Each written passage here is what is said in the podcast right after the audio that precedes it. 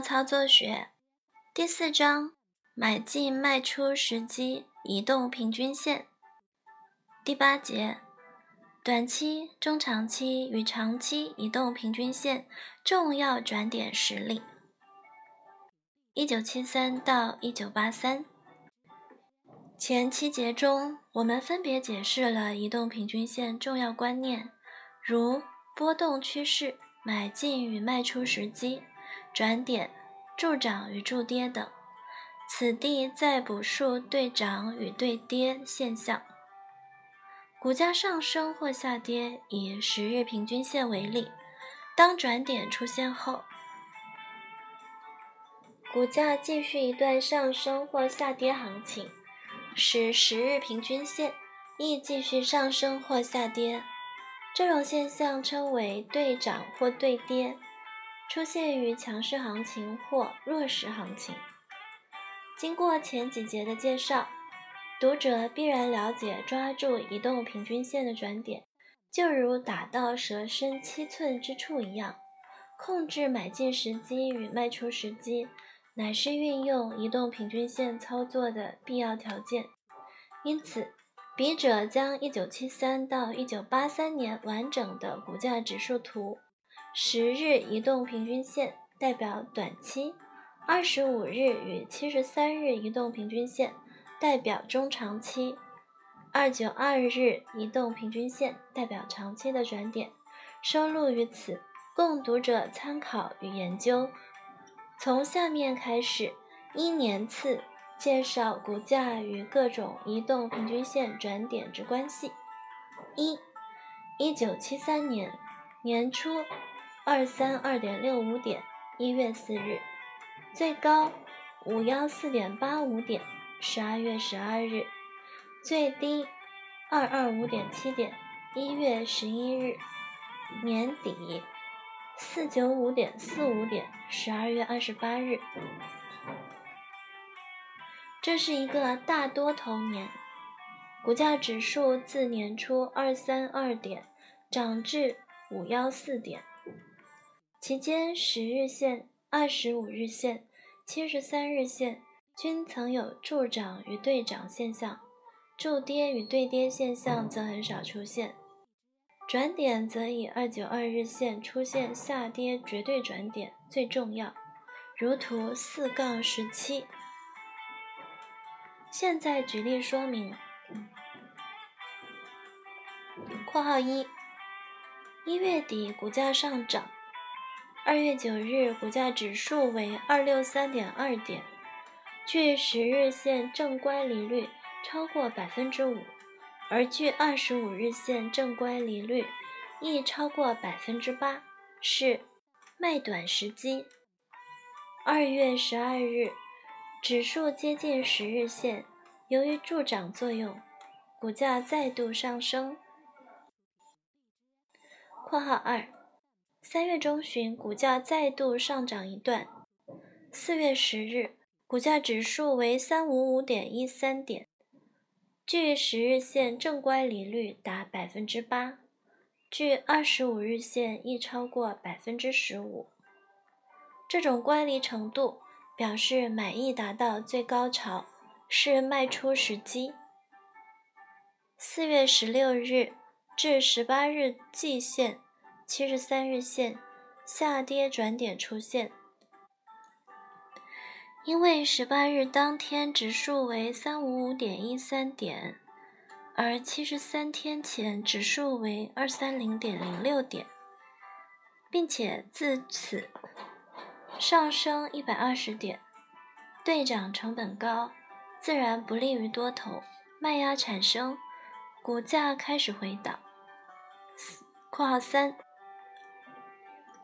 四月二十七日，指数为三幺三点五三点，距十日线负乖离率达百分之九，超过百分之四点五甚多。距月线二十五日线百分之八，亦超过百分之七点五，形成买短时机。括号四。五月九日，指数为三幺幺点五七点，距月线负乖离率超过百分之七点五，是买进机会。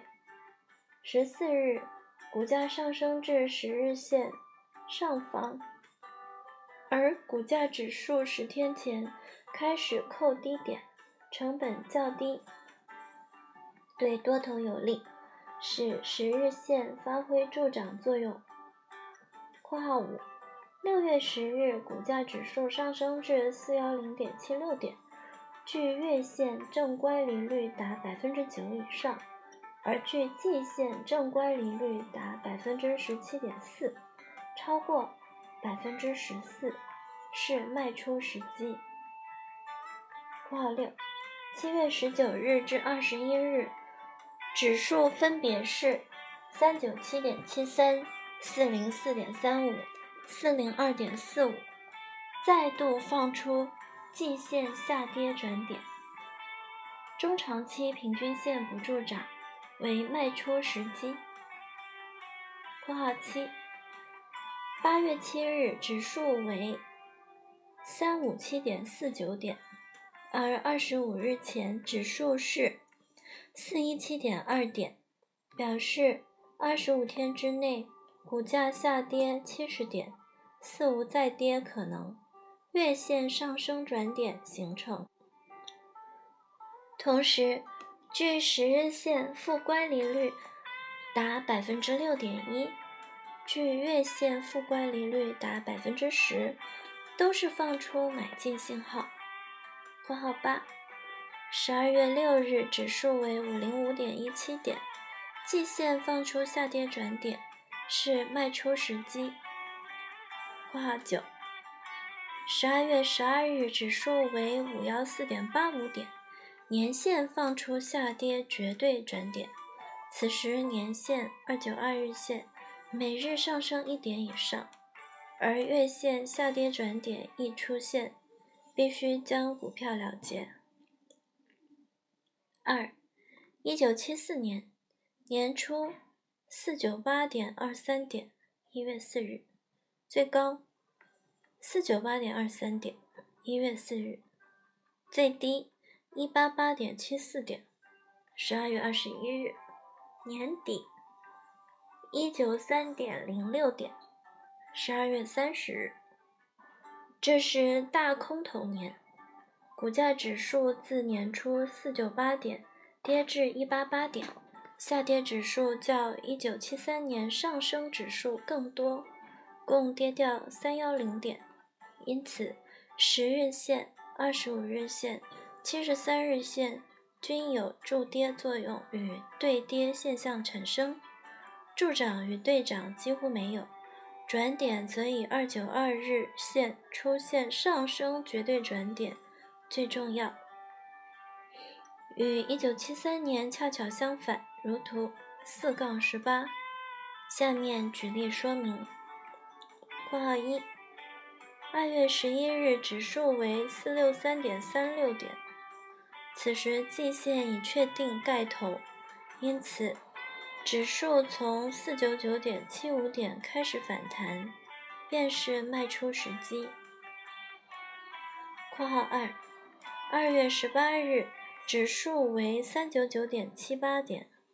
距十日线负乖离率达百分之十二，距月线负乖离率达百分之十六，而距季线负乖离率更达百分之十八，均远超出合理乖离程度，卖压减小，股价自意回升，为短线买进机会。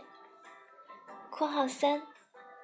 三月十一日指数为三九二点五四点，是月线上升转点。因为二十五天前指数自四六三点三六点下跌七十点，成本降低，做手趁此炒作一档。括号四，三月二十六日起，股市开始两个月限制性慢性下跌，而七十三天前指数亦从。五幺零点八八点下跌一段，因此季线发生对跌现象。（括号五）五月三十一日，指数为三二三点四四点，距十日线负乖离率达百分之五点五，距月线负乖离率高达百分之十四，距季线负乖离率更达百分之二十。这种负乖离率极少出现，这种极悲观现象，只要能激起买气，上升压力轻，容易出现中断反弹行情。括六。六月十七日，指数上升至三九四点五二点，距十日线正乖离率达百分之八，距月线正乖离率达百分之十一。在短短十五个交易天内，股价指数上涨七十一点，这种暴涨现象自是卖短时期。括号七，九月五日，指数为二八二点八六点。距十日线负乖离率达百分之七，距月线负乖离率达百分之十二，距季线负乖离率达百分之二十一点五，股价恣意回升。括号八，九月二十六日为季线下跌转点形成，因此股价指数自二八二点八六点缓慢攀升至三零三点五四点后。没有力量继续上升，顺势产生一段下跌行情。此日为卖出最后机会，事实证明也是如此。三十个交易天，指数跌掉一百多点。括号九，十月二十三日，指数为二幺二点九四点，距十日线负乖离率达百分之十三，距月线负乖离率。高达百分之十九点五，距季线负乖离率更达百分之三十。这种空前记录使多头亏损非常严重。截至此时为止，没有再出现负乖离率。括号十，自十二月初起，年线每日下跌一个指数点，显示年线转点形成。最恶劣的空头市场已进入尾声，随时都在放买进信号。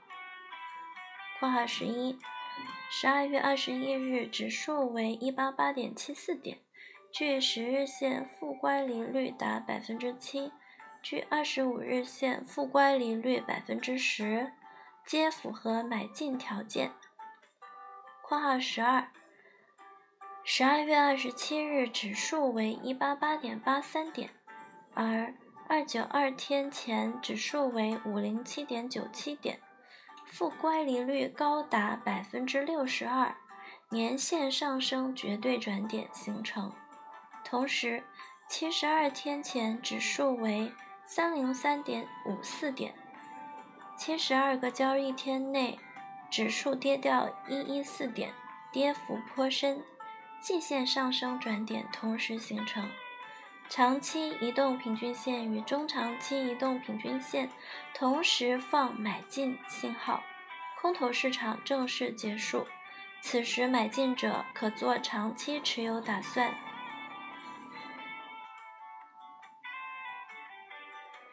三，一九七五年年初，一九零点八点，一月四日。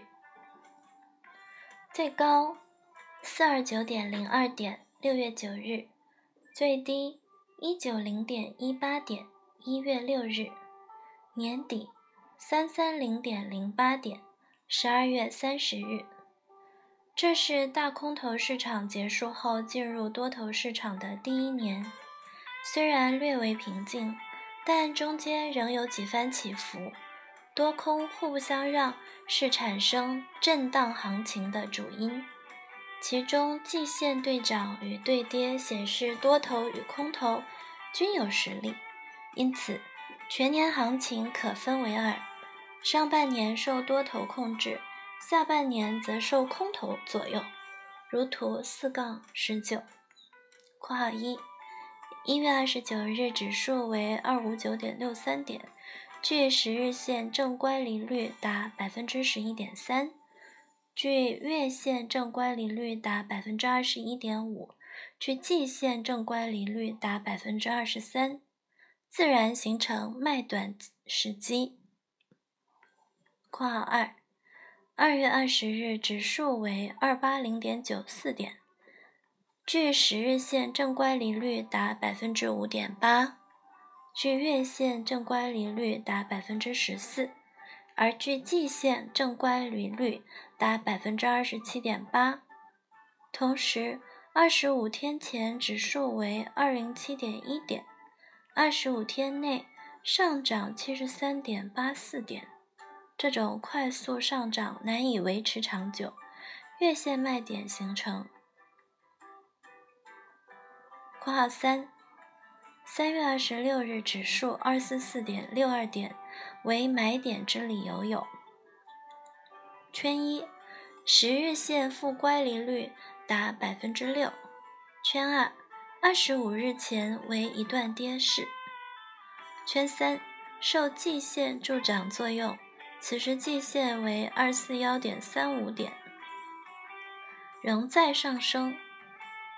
括号四，四月十九日股价指数为二八三点一二点，距十日线正乖离率达百分之五点四，距二十五日线正乖离率达百分之八点九，为卖短时机。括号五，四月下旬。月线有下向上穿过季线，季线继续上升，各种短期、中长期移动平均线有依次排列向上之趋势。这种助涨形式自是最佳买进机会，以迎接大行情来临。括号六，六月九日指数四二九点零二点为绝对卖出时机之理由有：圈一。十天内股价指数暴涨八十三点，圈二，七十三天前指数为二六二点五五点，换句话说，七十三天内指数已上涨一六二点，且距季线下跌绝对转点二四三点九二点十分接近。圈三，距十日线正乖离率曾高达十三点七，百分之十三点七。距月线乖离率曾高达百分之二十四点一，距季线乖离率更达百分之四十四点四。这种空前记录未曾再出现过。括号七，六月二十六日指数为三四二点八七点，距十日线负乖离率达百分之九，距二十五日线负乖离率达百分之十一点三。与前半月之盛况恰是两个极端，这种暴跌自是买进吃反弹的机会。括号八，七月下旬股价受季线助涨，再从三四三点八三点上升，此时亦是买进机会。括号九，十二月九日指数为三零六点六幺点。七十三天前，指数为三八幺点八二点，季线上升转点逐渐形成，为买进机会。而十二月十日月线上升转点又形成，故此时买进风险降低许多。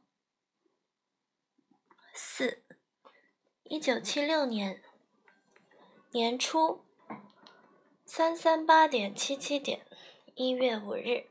最高四幺七点，四月三日最低二五七点五五点，十月二十一日年底三七二点二点，十二月三十日。由上列指数可看出，前三个月多为上升行情，其后六个月则为下跌行情。最后两个月又是上升行情，在这上下一百六十点的行情，变动状况较前三年缓和，而转点则较明显。至于对涨与对跌，则只有七月中旬季线对跌一段，如图四杠二十。括号一，一月二十八日指数为。三八八点。二十五天以来，指数上升七十四点，月线下跌转点自然形成。同时，距月线正乖离率达百分之八点九，距季线正乖离率达百分之十七点一，都是卖出信号。括号二，三月一日以后，月线开始扣低点数，有利于股价上升。这上升转点亦是买进机会，股价指数果然自三五九点六四点涨至四幺七点。括号三，三月三十日指数为四幺五点六四点，二十五天前指数为三五九点六四点，月线下跌转点形成。同时，七十三天前股市正兴起一段涨势，也就是。一季左右，指数上升一百二十多点，最低指数二九二点零三点，因此季线下跌转点易形成，卖出持有股票是保持利润的最佳途径。括号四，五月十七日指数为三四七点零九点，二十三天前为最近一段下跌行情的起始，四零五点四三点。显示月线上升转点即将来临，同时距十日线负乖离率是八点百分之八点六，距二十五日线负乖离率达百分之九，买进套牢风险自然降低，亦是短期操作之买点。括号五，五月三十一日指数是三九六点八幺点，距十日线正乖离率达。百分之七点八，同时季线已出现下跌转点，卖出信号确立。括号六，七月二十八日指数为三零幺点零四点，距十日线负乖离率达百分之五，距月线负乖离率达百分之九点七，距季线负乖离率达百分之十五点八，是买进时期。括号七，八月底季线已放上升买进转点，股市却因不振随季线对跌一段。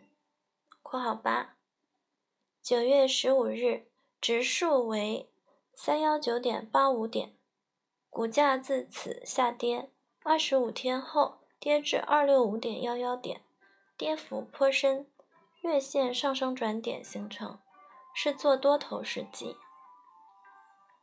括号九，十月十六日指数为二六五点幺幺点，月线已放买进信号，股价继续下跌。十月二十一日指数为二五七点五五点，距月线负乖离率达百分之七点八，距季线负乖离率则达百分之十四点七，是最后买进机会。括号十，十一月五日指数为三幺七点零五点，距十日线正乖离率达百分之六点八，距月线正乖离率达百分之十三点六，自然形成卖点。括号十一，十一月下旬季线下跌趋缓，而三个月前指数皆盘旋于三百附近。然后下跌至二五七点五五点，因此中长线有利于多头，自然有一段上升行情出现，此时亦是买进时机。